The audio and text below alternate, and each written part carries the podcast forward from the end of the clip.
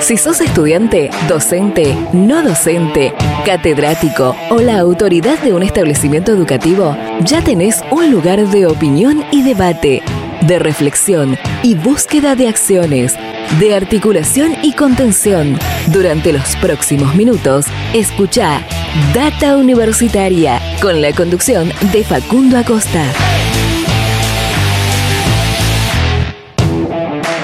Bienvenidos y bienvenidas una vez más a este espacio dedicado a la comunidad que le da vida a las universidades. ¿Qué tal? ¿Cómo les va? Mi nombre es Facundo y como siempre los voy a estar acompañando durante la próxima hora. Así es, estamos arrancando un nuevo programa de Data Universitaria Radio, este espacio donde buscamos informarte de todo lo que pasa y va a pasar en el mundo universitario. Llegamos con este a los 14 programas del año 2021 de Data Universitaria Radio. Si no me equivoco, si mal no recuerdo, son 50 en total los programas que, llevamos de Data Universitaria Radio. Por supuesto, siempre pueden volver a escuchar toda la temporada 2020 en nuestro sitio web, en datauniversitaria.com.ar.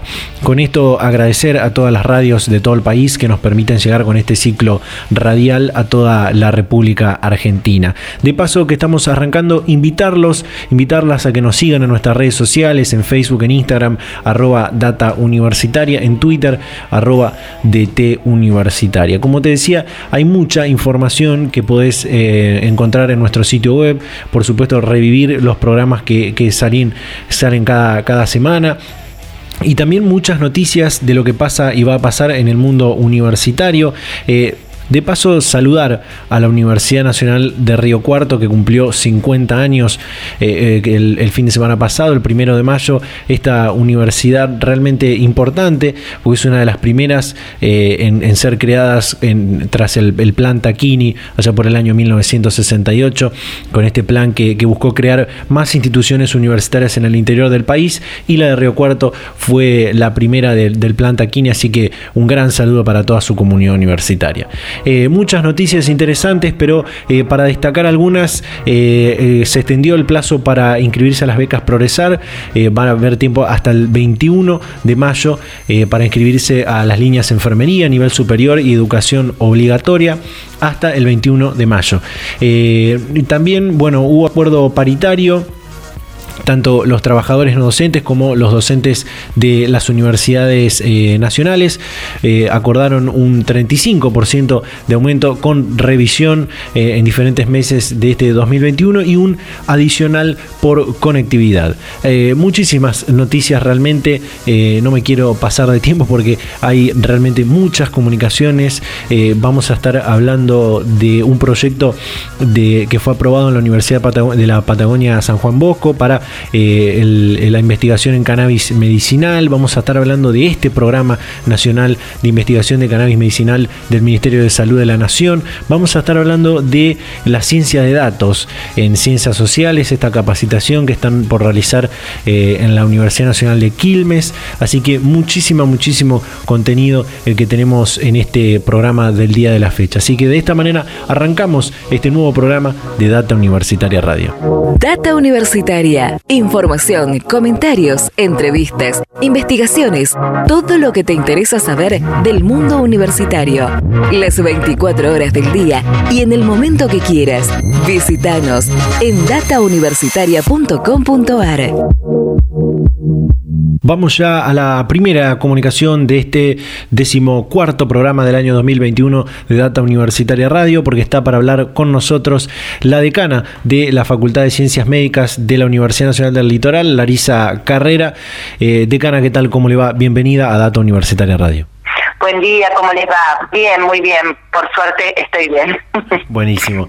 Hay que cuidarse. Eh, bueno. Eh, Exacto. Para comenzar, eh, ¿cómo funciona el centro de simulación de la facultad donde estudiantes de medicina, de la licenciatura en obstetricia y otros profesionales están realizando sus, sus prácticas? Bueno, es un centro de simulación que nosotros comenzamos a construir hace ya unos cuantos años, luego del proceso de acreditación de la carrera de medicina eh, y, del programa de fortalecimiento de la educación médica. Entonces, bueno, destinamos esos fondos, gran parte de esos fondos en la construcción de, este centro de simulación y otro tanto la Universidad del Litoral, este, la verdad que nos ayudó a poder terminar toda la construcción y por supuesto la compra de todo el equipamiento que tiene en su interior. Así que empezamos desde hace ya unos cuantos años con el proyecto de montar este centro de simulación que incluía, por supuesto, diferentes aristas. No era solo el edificio y el contenido del edificio, sino además toda la red de, eh, profesionales técnicos y técnicos que necesitábamos tener para poder llevar adelante el centro de simulación. Así que bueno, eh, todo un proceso de capacitación de docentes de las diferentes áreas, de, emergentología, de, pediatría, de clínica médica, de, cirugía, este, de tocoginecología, de obstetricia, eh, se fueron capacitando para poder llevar adelante todo lo que es pensar la enseñanza a través de los simuladores y poder armar los diferentes escenarios. Entonces, el equipo técnico lo mismo, pudimos hacer todo el equipamiento de, sonido, de video, para poder transmitir lo que estaba pasando en un lugar, eh, a otro lugar a donde había también estudiantes y lo podían estar viendo. Eh, bueno, todo, todo la preparación técnica y la verdad es que tenemos hoy un equipo de, de docentes que están muy capacitados, que están muy comprometidos y un equipo técnico que también. La verdad es que es que hay que sacarse el sombrero porque hay gente que es la que lleva adelante ese centro de simulación y hoy permitió que las dos carreras eh, de, grado que tenemos en la facultad, medicina y la licenciatura en obstetricia, y eh, las carreras de pregrado, tenemos una tecnicatura en emergencia prehospitalaria, rescate y trauma, también pudieran utilizar ese centro de simulación. Así que la verdad es que estamos muy contentos porque, bueno, en el marco de esta pandemia fue eh, un elemento que nos permitió descomprimir la situación. Exacto, justamente iba a preguntarle que, porque entiendo que este espacio fue utilizado, como decía, para la, práctica final obligatoria de, estudiantes de medicina, de, obstetricia, eh, y que el año pasado, en este contexto de pandemia, se vieron imposibilitados de ir a hacer las prácticas en hospitales, en sanatorios y en centros de salud, y bueno, este centro de simulación ha sido muy importante, ¿no? El centro de simulación es un centro grande, tiene más de mil metros cuadrados y, la verdad tiene también un auditorio, tiene eh, eh, un espacio de producción de material para reponer en el centro de simulación. Ustedes saben que, bueno, los, los simuladores, los equipos, sobre todo aquellos que se utilizan para habilidades procedimentales, este, tienen un deterioro, lógicamente. Así que bueno, algunos este, incluso tenemos producción propia y los podemos reponer y eso nos viene muy bien porque bueno, el, recurso es finito y, son costos muy importantes. Pero sí, esto nos, nos permitió el año pasado, que ya en agosto comenzó un grupo que había comenzado su práctica final obligatoria en el año anterior y terminaba el año pasado pero con la pandemia no pudo realizar sus últimas prácticas. Entonces, bueno, en el marco del centro de simulación y bueno, de actividades que fuimos haciendo y fuimos eh, acordando con el Ministerio de Salud, pudieron cumplimentar sus prácticas y terminar su práctica final obligatoria. Y luego ya a partir de septiembre, fines de septiembre, empezó, empezó la camada que había comenzado a inicios del año pasado y ahí sí combinamos prácticas en diferentes sectores de salud y por supuesto en el marco de la pandemia también los estudiantes se integraron al, a los programas de detección, a, los programas de, a, todo lo que era el triage, el seguimiento de pacientes, el 0800 y demás y por supuesto con la simulación que también comprendió una etapa importante de la capacitación. Así que bueno, la verdad es que ha sido un elemento importante, una, una estrategia muy importante para la formación de los estudiantes en, el, en, sus carreras, pero también, y esto lo quiero destacar porque la verdad es que ha sido el trabajo voluntario de los técnicos y de los docentes del centro de simulación, en la primera etapa de la, de la, de, la cuarentena, la cuarentena estricta, donde prácticamente estábamos todos encerrados en nuestras casas, eh, la universidad permaneció abierta porque pudo, eh, con el centro de simulación, además este, de, otros aspectos del, propios de la universidad, pero fundamentalmente a través del centro de simulación estos docentes capacitaron alrededor de 500 profesionales y equipos, de, eh, miembros de los equipos de salud de los diferentes sectores de la ciudad que iban a estar abocados a la atención de pacientes COVID. Y esa capacitación tuvo que ver en cómo aprender a colocarse el equipo de protección personal, a retirar el equipo de protección personal, a manejar un paciente en un escenario domiciliario, en el traslado en ambulancia, eh, dentro de quirófanos, dentro de una sala de guardia. y así que capacitamos a, los, al equipo de salud, eh, instrumentadores quirúrgicos, enfermeros, médicos, eh, en fin, técnicos en emergencia. La verdad es que fue una experiencia sumamente gratificante porque la gente se sintió muy a gusto, se trabajó con grupos muy reducidos y cuidando todas las medidas de, de de seguridad, digamos, de los protocolos que teníamos aprobados.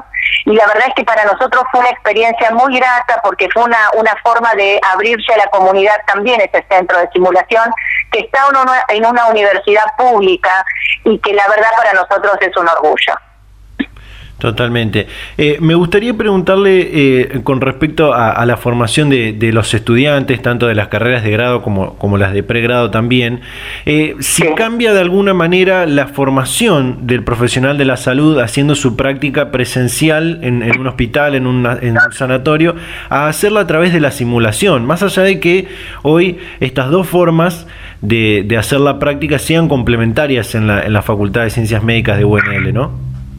Sí, sí, la verdad es que nosotros estamos convencidos que son complementarias, pero que hoy, estando donde estamos, la verdad es que las dos son imprescindibles, ¿se entiende? Entonces se complementan una con la otra, pero las dos son importantes porque la verdad es que eh, la simulación a uno le permite pensar un escenario, eh, diagramarlo, eh, eh, pensar en qué competencias profesionales espera desarrollar en el estudiante que va a, participar de ese escenario, de esa situación de simulación.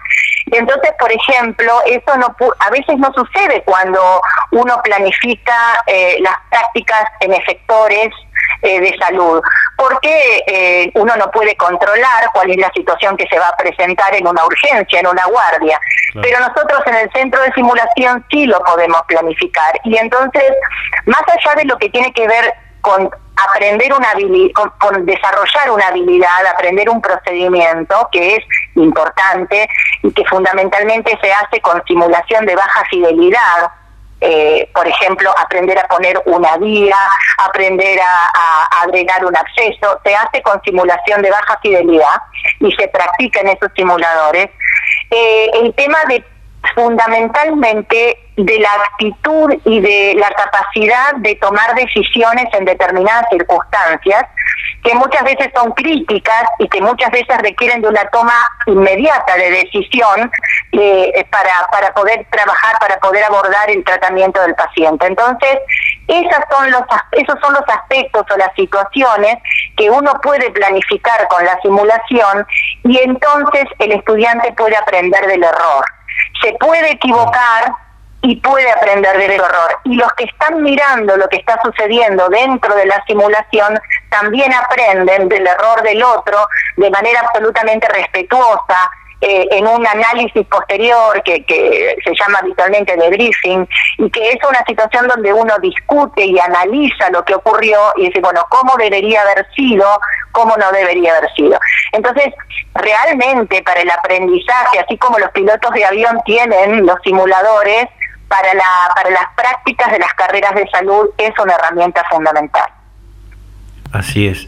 Eh, decana, realmente muchísimas gracias por la predisposición y por su tiempo para, para charlar este momento con, con Data Universitaria. No, al contrario, gracias a ustedes por llamarnos y por poder difundir lo que se hace en las universidades públicas del país.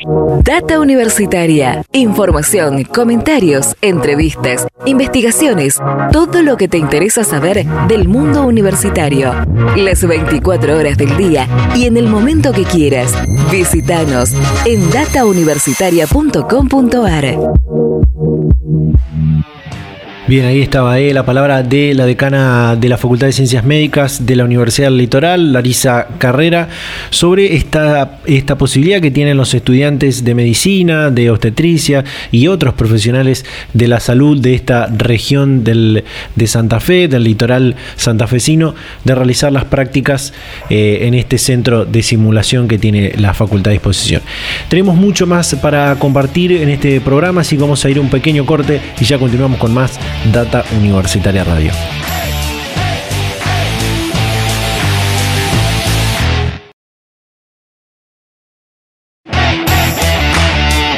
Continuamos en Data Universitaria Radio en este programa número 14 de la segunda temporada en este año 2021. Como te contaba ah, en el inicio, íbamos a compartir esta comunicación que hicimos eh, que tiene que ver con la aprobación de un proyecto de, investigación sobre el uso terapéutico del cannabis en una universidad de, de la Patagonia, en este caso la Universidad de la Patagonia San Juan Bosco.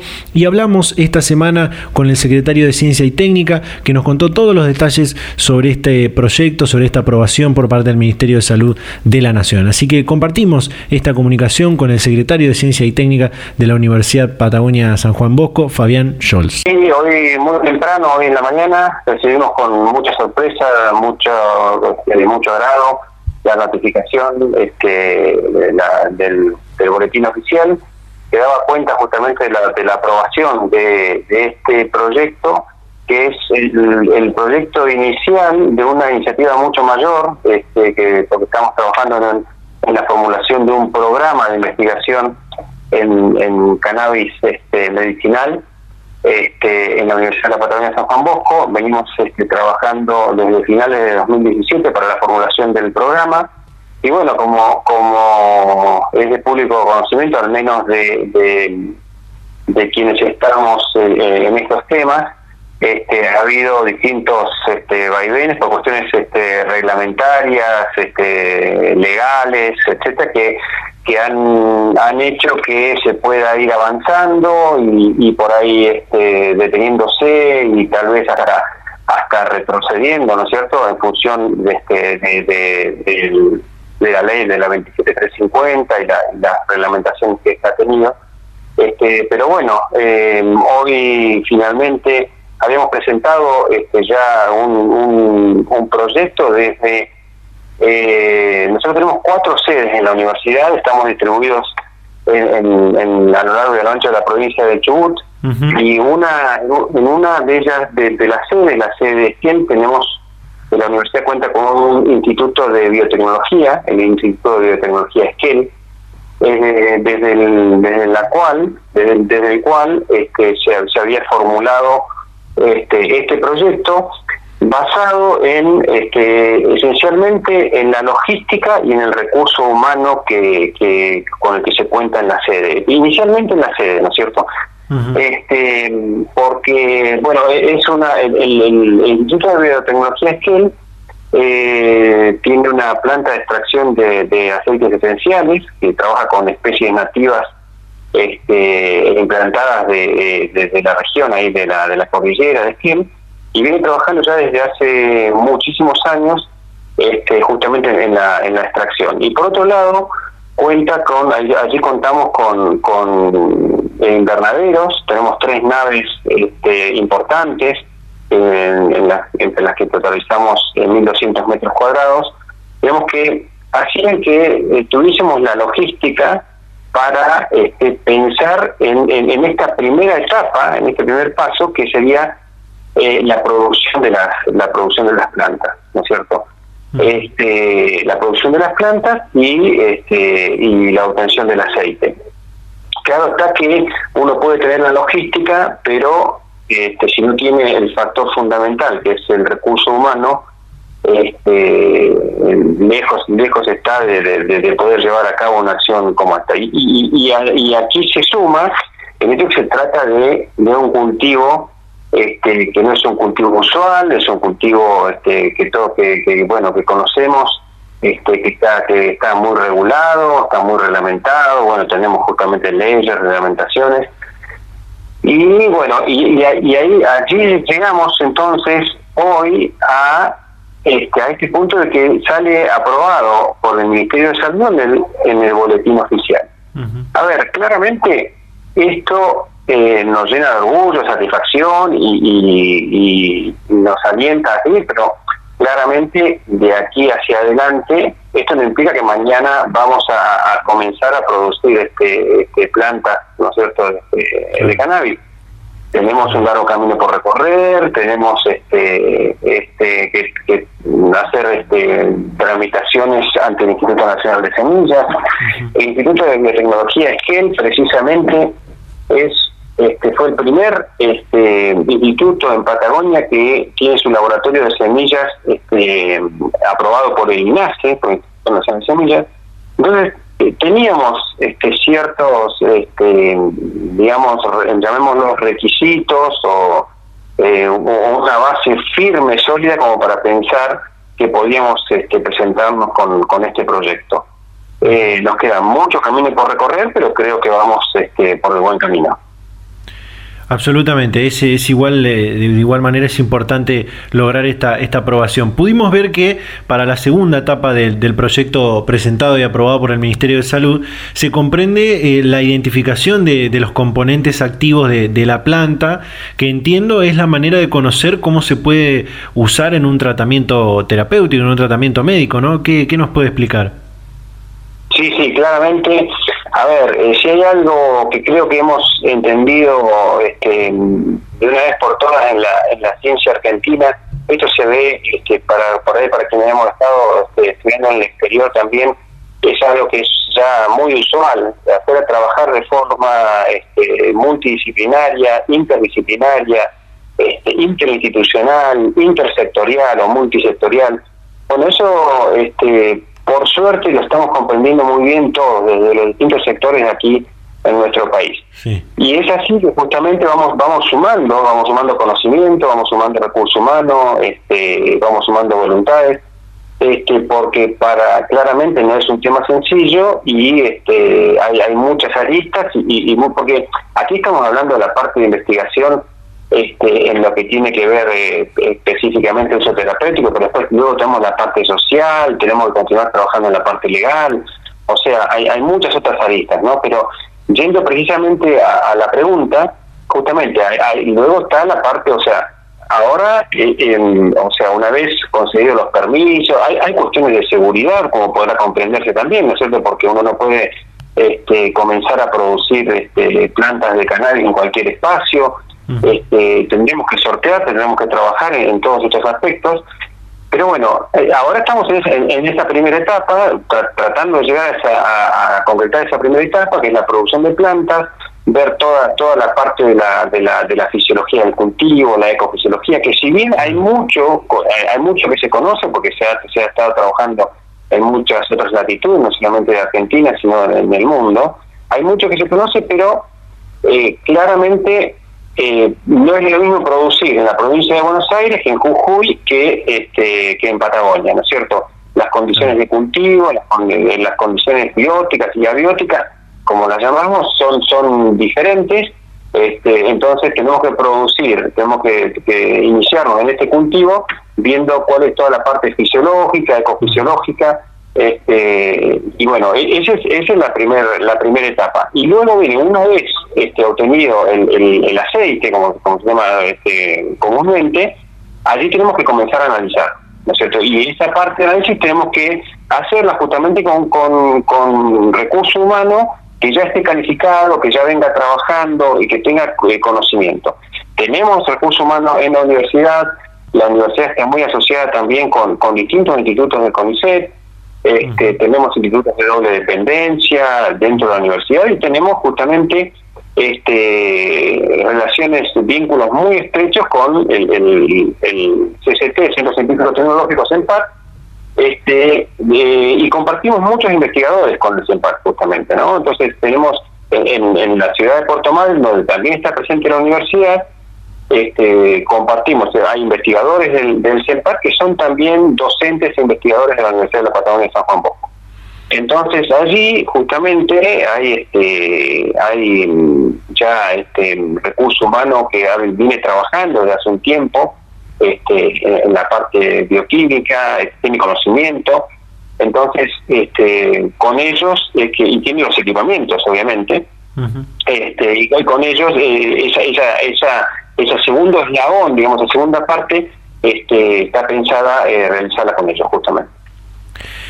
Según la, esta resolución del Ministerio de Salud, tras esta publicación de, de, la, de la, resolución, tendrán que eh, ir presentando diferentes informes trimestrales del avance de, de, este estudio. ¿Cuándo comienzan a trabajar en la investigación y cuáles son esos, esos primeros pasos a dar? Sí, bien, es muy acertada la pregunta porque, digamos que, o sea, hay, hay eh, en, en, una temática tan importante como esta, hay distintos organismos, distintas instituciones del, del Estado, distintos controles, contralores para las distintas este, aristas, digamos, que, que intervienen en, en, este proceso.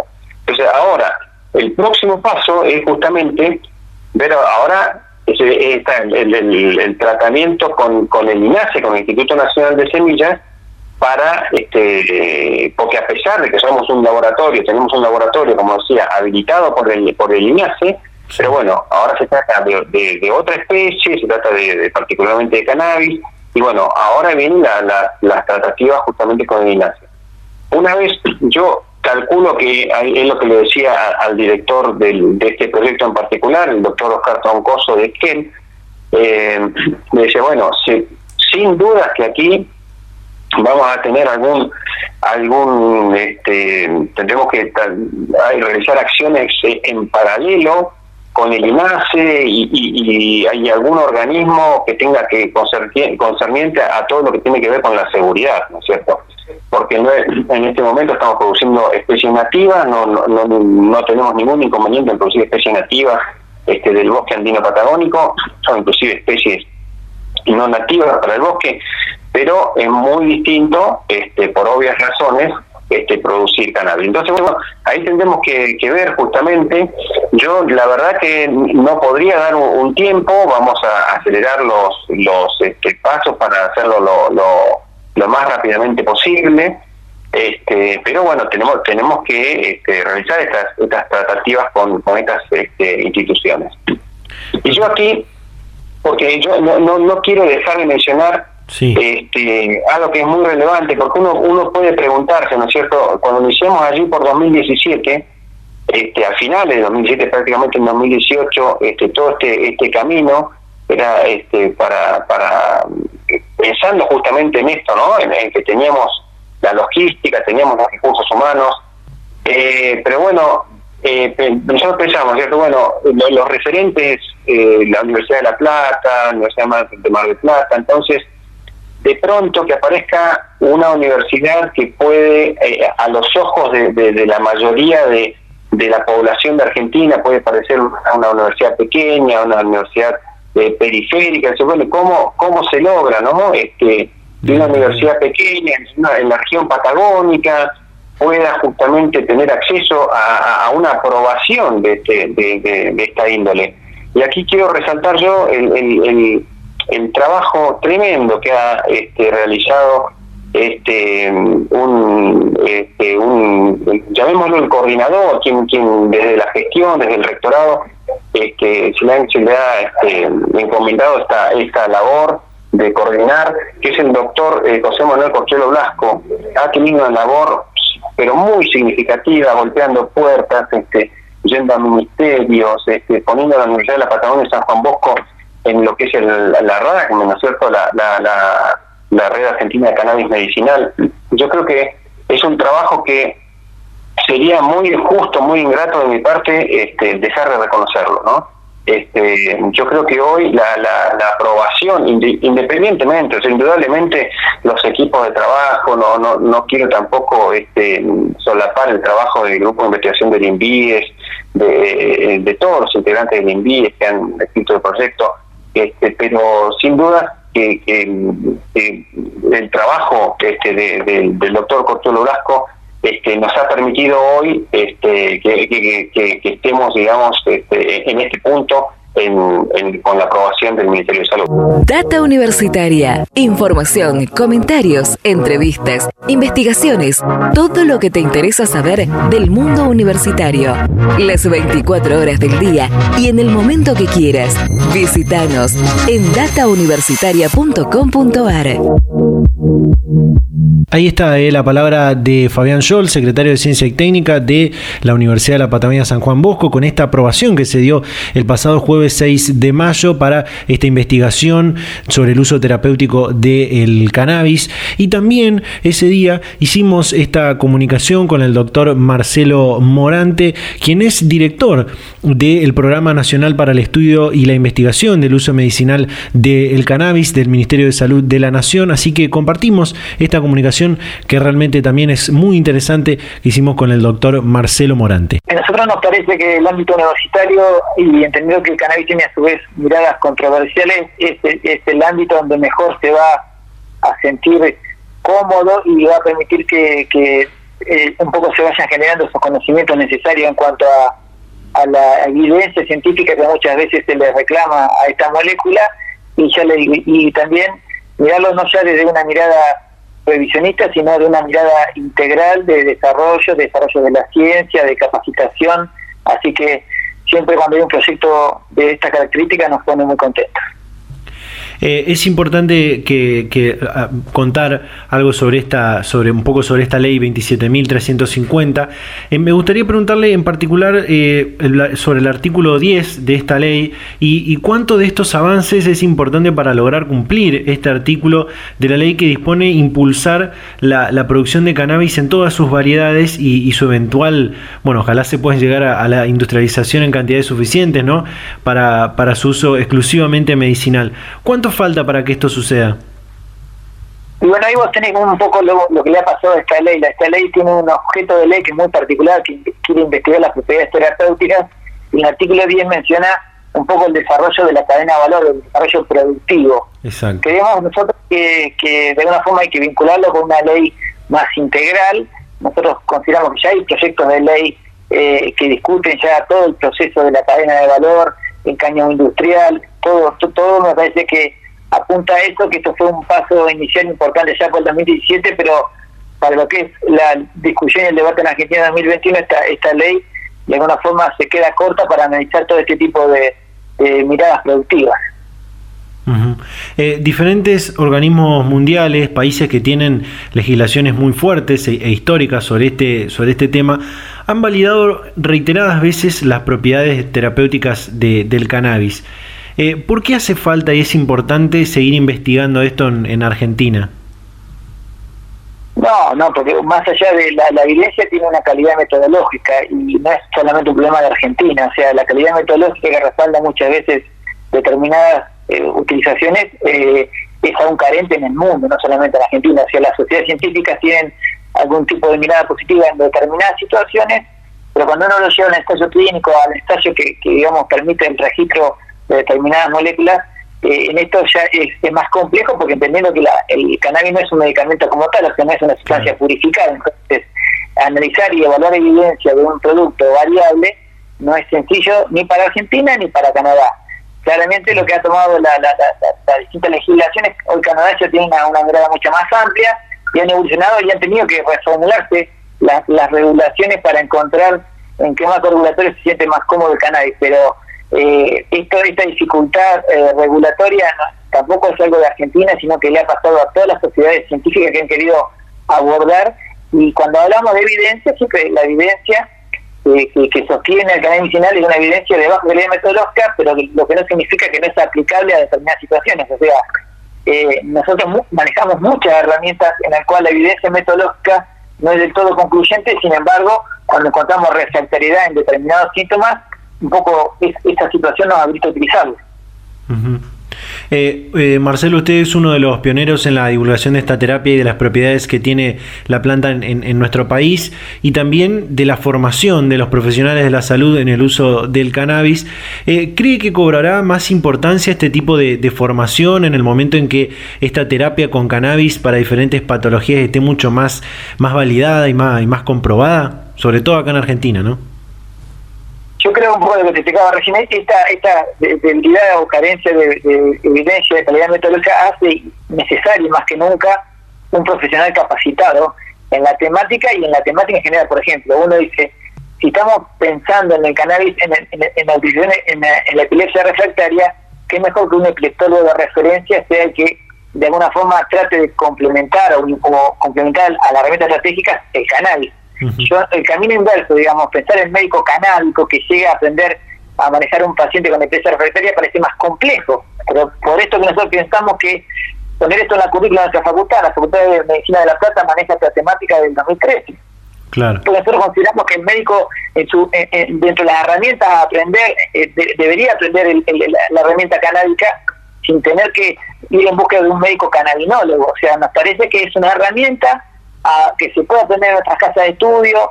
Hay, hay, hay, hay situaciones que, que, digamos, lo van a, van a permitir su uso, van a necesitar de su uso, los cuidados paliativos tienen altos requerimientos de herramientas para el sufrimiento, eh, pero siempre, claramente, uno requiere de un marco regulatorio que haga que, haga que, sea sencillo. Bueno, esto es lo que Argentina aún está transitando para resolver y con esta mirada que ha tenido este gobierno lo ha, lo ha, impulsado mucho más con una nueva mirada del artículo 8, con impulsando las producciones y los cultivos nacionales, pero aún así eh, no termina de poder abordar toda la, la dinámica que tiene cannabis medicinal. Eh, Marcelo, ¿qué pasa en el, en el caso contrario? ¿no? Porque hoy tenemos, eh, la, gente tiene una, eh, acceso a la información mucho mayor, conoce mucho más y, tiene más acceso a, saber si esta terapia es efectiva o no. ¿Qué pasa en el caso contrario cuando un paciente, una persona que tiene una, dolencia, que tiene un, familiar con alguna patología, viene a, va a la consulta de un médico y le dice que si está bien o no tratarse con, con aceite de cannabis o con algún derivado de, de, cannabis. ¿Qué, ¿Qué pasa en ese caso? ahí uno, uno debe establecer este, este, este, vínculo de confianza entre el médico y el paciente. Y yo, el canadiense, porque yo con formó a mí me decía, aprender a, hay que aprender a decir que no cuando no tiene indicación, porque muchas veces cuando viene el paciente con mucha expectativa en la búsqueda de la única herramienta que pareciera que, que podría funcionar en determinados casos del cannabis, uno de alguna forma recoge una expectativa desmedida, cuando uno dice, bueno, tendría indicación a esta situación, o sea que mientras la discusión no sea, porque la discusión allá por el 2016 era, señora, no, esto está prohibido, hoy es una discusión mucho más interesante y amplia, podemos discutir tampoco la calidad de la evidencia, yo discutiría, ¿tiene indicación o no tiene indicación? Bueno, si tiene indicación, contamos con algún producto de determinada seguridad para poder usarlo en esta situación, o sea que Argentina debería ya estar discutiendo cómo hacer para que nuestros pacientes se vinculen con productos lo más seguros posible, que tengamos concentración de cannabinoides conocidas, libre de contaminantes. O sea, la discusión me parece hoy mucho más rica que la de 2017, donde parecía ser que se discutía si estaba prohibido o no. Eso, eso me parece que retrasó mucho el debate. Totalmente. Además, eh, es, una, es una ley, eh, la 27.350 y las, ley, las leyes que, plantean este uso, una ley conformada desde, desde la demanda social, ¿no? De las madres que, las madres y los padres que tienen hijos o, familiares que, que, se han tratado y que, y en que encontraron en esta terapia con el cannabis una, una solución a, a ciertas patologías, ¿no?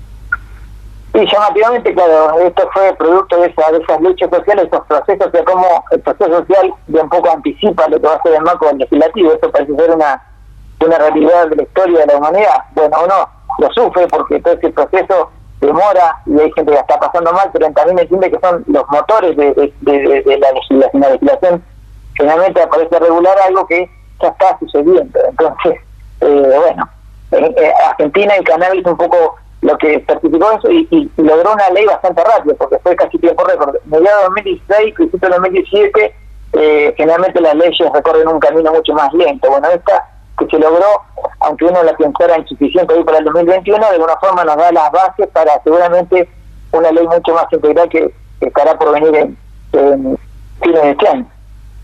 Esperemos que sí, y, es importante también destacar el, trabajo de, las universidades, de los investigadores, de, la ciencia, y, esperemos que muchas más eh, provincias, instituciones se puedan adherir al, al Programa Nacional para el Estudio y la Investigación del Uso del Cannabis, ¿no?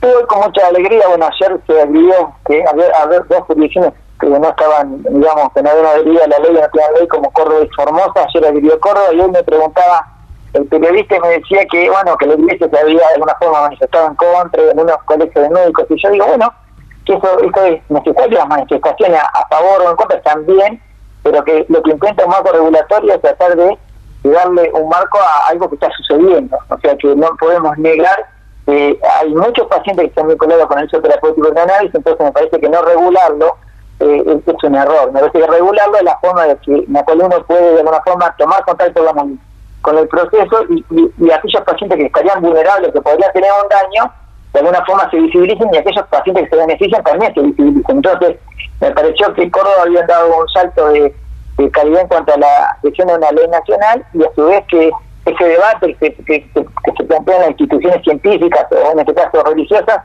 son necesarios porque se habla de que se está visibilizando este fenómeno.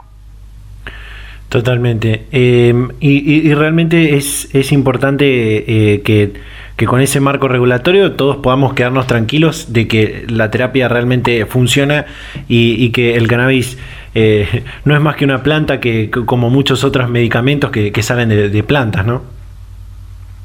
El, más del, 70% de los medicamentos provienen de una planta. O sea, cuando alguien me viene a discutir una planta, digo, pero sí, tengo muy claro que lo que yo estoy discutiendo es tratar de necesitar un marco regulatorio de las plantas, son todas plantas, pero requieren un marco regulatorio que de alguna forma no sea una barrera de acceso. O sea, que cannabis por mucho tiempo solamente tuvo una ley penal y estuvo en la lista 4. La lista 4 de las plantas significa que son aquellas plantas que no tienen ningún tipo de poder terapéutico. Hasta diciembre de 2020, o sea, recién el 2 de diciembre la ONU sacó a la planta de la lista 4 y la puso en la lista 1. Recién ahí la reconoció propiedad terapéutica. Entonces, yo digo, Canadá 2000, 2001, que tuvo un programa de cannabis medicinal.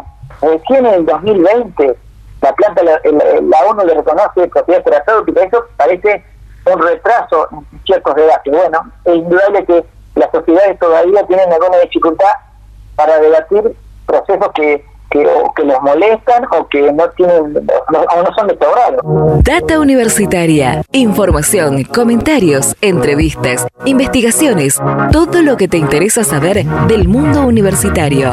Las 24 horas del día y en el momento que quieras. Visítanos en datauniversitaria.com.ar. Bien, ahí está eh, todo esto que compartíamos sobre lo los estudios y la investigación del uso terapéutico y medicinal de la planta de cannabis. Eh, realmente muy importante que, se esté estudiando esto a nivel de, las, de las, universidades, del sistema universitario argentino. Eh, nos quedan bastantes cosas por compartir todavía en este programa, así que vamos a ir un pequeño corte y ya continuamos con más Data Universitaria Radio.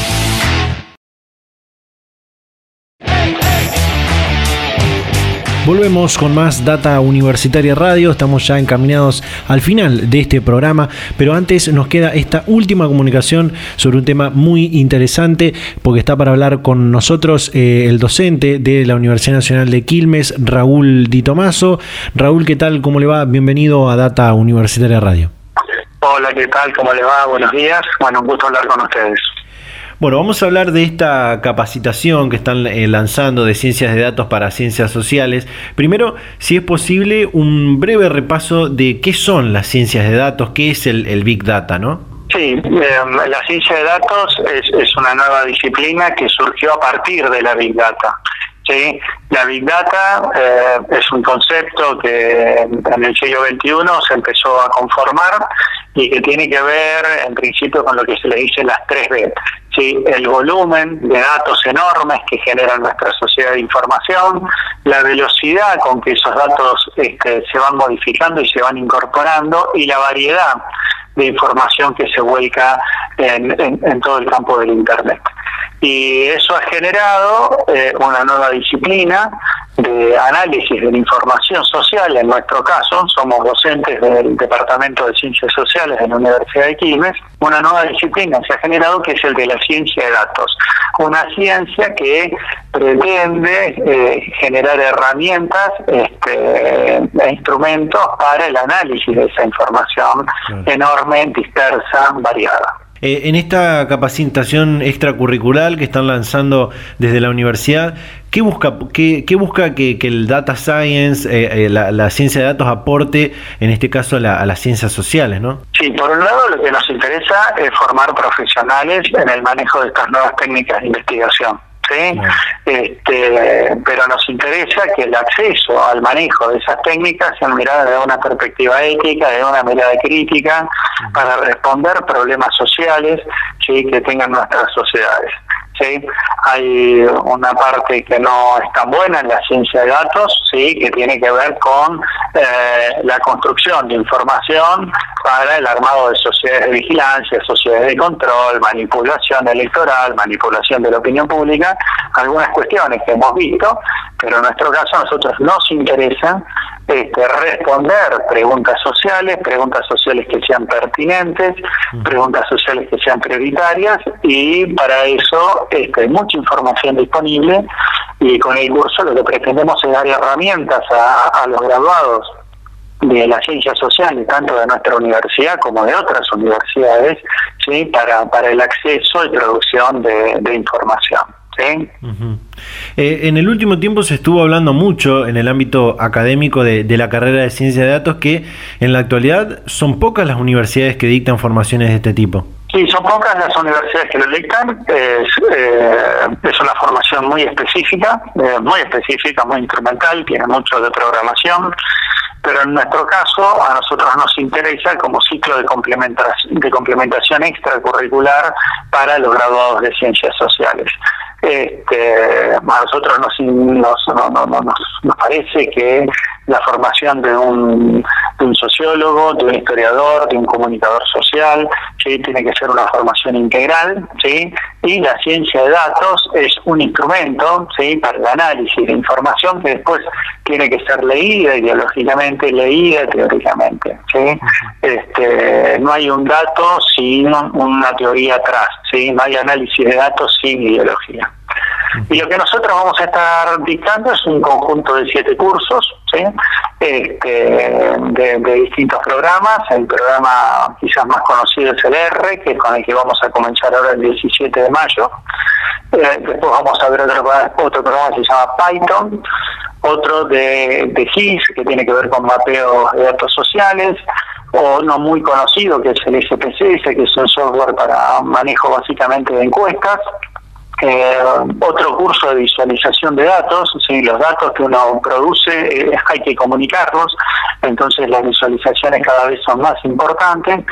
Eh, un, un, curso más de encuestas basados en paneles eh, y el último sería un curso de estadística para ciencias sociales.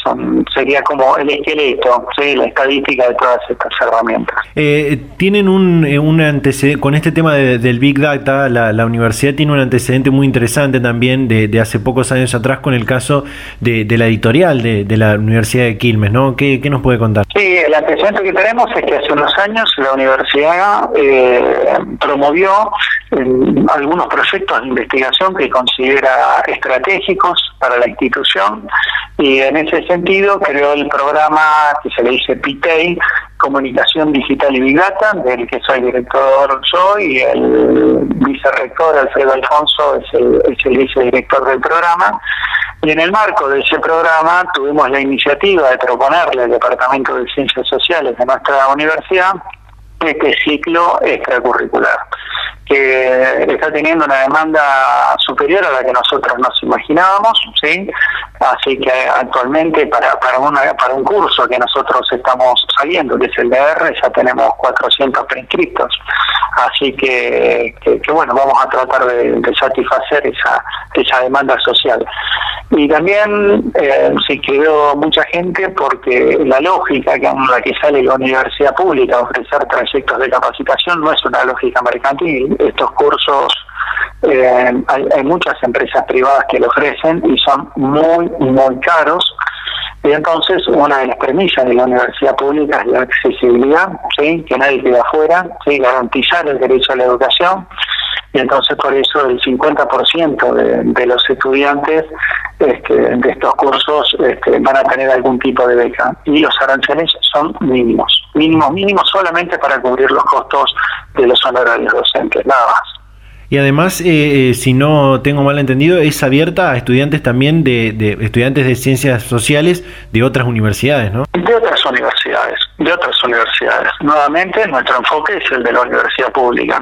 nuestro compromiso es con la sociedad. ¿sí? No nos interesa si la universidad pública es privada, si es de ciencias sociales o de alguna otra rama del conocimiento que esté analizando datos sociales. Eh, a nosotros este curso le ofrecemos a toda la comunidad. ¿Cuáles, cuáles serían algunos algunos datos, algunos algunas temáticas de, datos para analizar eh, eh, con, con, las ciencias sociales, teniendo en cuenta este contexto en el que en el que está atravesando la, la sociedad, la Argentina, el mundo, ¿no? Claro. Mira, hay distintas herramientas. Por ejemplo, hay una que se llama text mining, ¿sí? minería de texto, análisis de texto donde uno puede analizar, por ejemplo, discursos políticos, eh, podés analizar eh, los diarios, hacer una minería estadística de las palabras que usan los diarios. Eh, podés, analizar, qué es eso, eh, artículos de opinión, un, ejemplo clásico que se utiliza en, en análisis de texto feminista, por ejemplo, de qué sexo son los que escriben artículos de opinión en los diarios. Y hay un colega que, que, que, armó sobre algo que se llama web scrapping, que es captura de datos de la web, eh, los nombres de los autores y las autoras de los artículos de opinión y los que opinan en los grandes diarios de circulación nacional básicamente son los hombres. El 88% de las notas de opinión son escritas por hombres. Eso solamente lo puedes hacer con ciencia de datos. Solamente lo puedes hacer con ciencia de datos. Captar datos de la web y analizarlos estadísticamente con el objetivo de ver cómo se da esta discriminación de género en la conformación de opiniones. Eh, después otra herramienta muy poderosa que tiene la ciencia es el mapeo, la geolocalización si a vos te interesa saber en Quilmes, por ejemplo, cómo se distribuyen los casos de COVID, podés armar ese mapa ¿sí? de distribución de la enfermedad, podés armar un mapa del delito, un mapa de la desigualdad, un mapa de la pobreza, ¿sí? para, para el mapa del analfabetismo, por ejemplo, si a vos te interesa como municipio generar este, una estrategia de, de, alfabetización, que doy el ejemplo porque es algo que se está haciendo. Eh, y, también se utilizan muchas técnicas de segmentación, segmentación del consumidor, segmentación del voto, segmentación de consumos culturales. Por ejemplo, cuando vos Netflix te está proponiendo algo, es porque vos entras en, un clúster, en un segmento, en un, eh, en un grupo de determinados consumos culturales y te ofrece eso que te gusta. ¿sí? Eh, o sea, hay muchas técnicas que se pueden hacer, manejo de redes sociales, para saber qué opinan los que opinan en redes.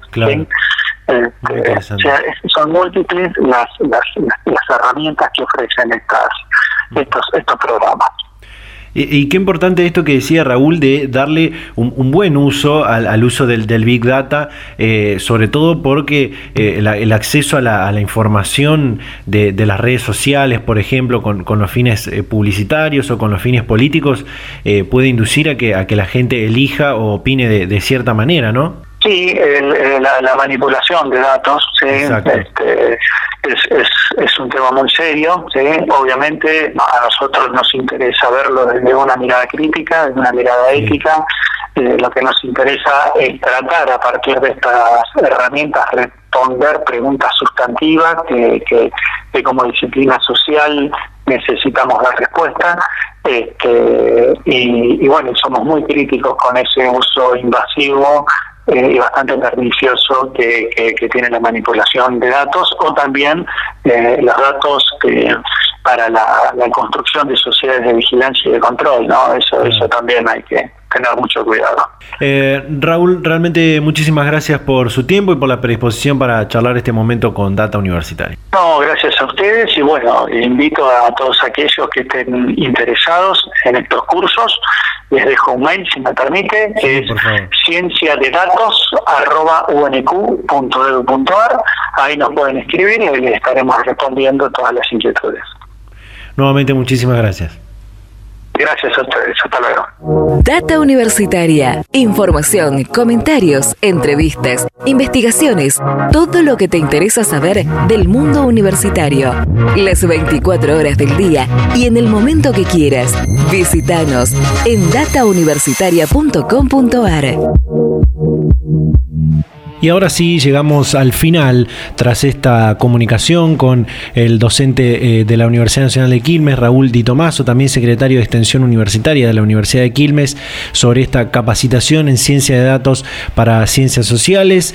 Llegamos al final de este programa, de este programa número 14 de Data Universitaria Radio en esta segunda temporada. Realmente muy interesante todos los temas que hemos abordado en esta oportunidad, tanto las prácticas en el centro de simulación, que, hablábamos al principio con la Facultad de Ciencias Médicas de la Universidad Nacional del Litoral, el, proyecto de investigación sobre el uso terapéutico y medicinal del cannabis en la Universidad de la Patagonia San Juan Bosco, conocer cómo, cómo se piensa a nivel nacional este programa nacional de estudio de investigación de, la planta de, cannabis en su uso medicinal con el doctor Marcelo Morante, que es uno de, los impulsores de, esta investigación, de la formación de los profesionales de la salud en este, en este tema. Y por supuesto también este tema del, Big Data, eh, de la, del Data Science, eh, en este caso para las ciencias sociales. Eh, muchísimas gracias a todas y a todos por estar ahí del otro lado, a todas las radios de todo el país que nos permiten llegar semana a semana con este ciclo radial a toda la República Argentina. invitarlos a que nos sigan en nuestras redes sociales, Facebook e Instagram, arroba Data Universitaria, en Twitter, arroba DT Universitaria, suscribirse por supuesto a nuestros canales de Spotify y YouTube. Y como siempre, nos vamos a encontrar a esta misma hora y en este mismo dial la próxima semana. Chau, chau.